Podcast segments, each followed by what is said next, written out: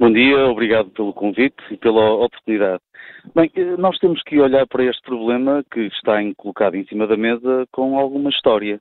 Uh, temos uma plataforma de estruturas sindicais e associativas da PSP e da GNR, temos um problema dentro de muitos problemas que se arrastam há muito tempo e que, verdade seja dita, os sucessivos governos vieram a fazer eh, políticas que não foram ao encontro das, daquilo que estava em causa, em termos dos problemas estruturais.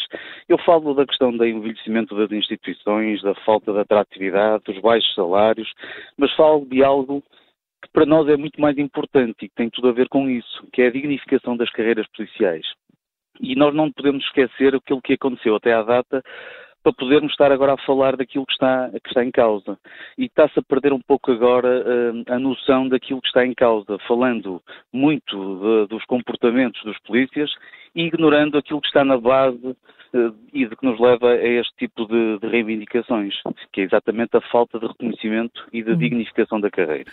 Eu penso que esta pausa tem um pouco a ver com aquilo que foi deliberado na plataforma dos sindicatos e associações depois deste trabalho que foi desenvolvido pela plataforma e daquilo que foi também a contestação de muitos milhares de polícias que tiveram semanalmente, já há quase dois meses ou há dois meses, eh, nas ruas a demonstrar aquilo que era o seu estado de insatisfação. E consideramos efetivamente, que apresentando-se um quadro legislativo em termos de eleições e daquilo que é a perspectiva que temos de cada partido político, das mensagens deixadas pelo Presidente da República, daquilo que foram as iniciativas levadas a cabo, entendemos que agora há espaço político e o tempo é o tempo político de fazerem apreciações daquilo que está em causa, para poder, obviamente, agora a democracia respirar, fazer o seu trabalho político, os candidatos apresentarem-se ao povo e podermos perceber se efetivamente efetivamente há aqui uma perspectiva e disponibilidade do próximo do Governo de resolver estes problemas. E, e portanto, sem qualquer, e eu vou usar, uh, uh, entre aspas, sem qualquer perturbação do funcionamento da campanha eleitoral e também até da realização do próprio ato eleitoral do dia 10 de março.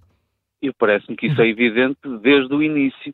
Houve aqui uma tentativa de fazer algum aproveitamento de algo que nunca existiu no nosso ponto de vista, que é, obviamente, o direito das pessoas exercerem o seu livre uh, voto e os partidos poderem se apresentar aos cidadãos com aquilo que são os seus projetos políticos. Parece-me que essa questão é, foi uma questão que foi muito instrumentalizada e, desde logo, parece-me até um pouco ingrato para aqueles que diariamente têm dado tudo hum. para que o país possa desenvolver-se da forma que, que, é o mais correto dentro do hum. quadro legal. Uh, tem alguma ideia de quanto tempo é que pode demorar o, o inquérito interno que, eh, que, o diretor, que a Direção Nacional da PSP eh, mandou abrir?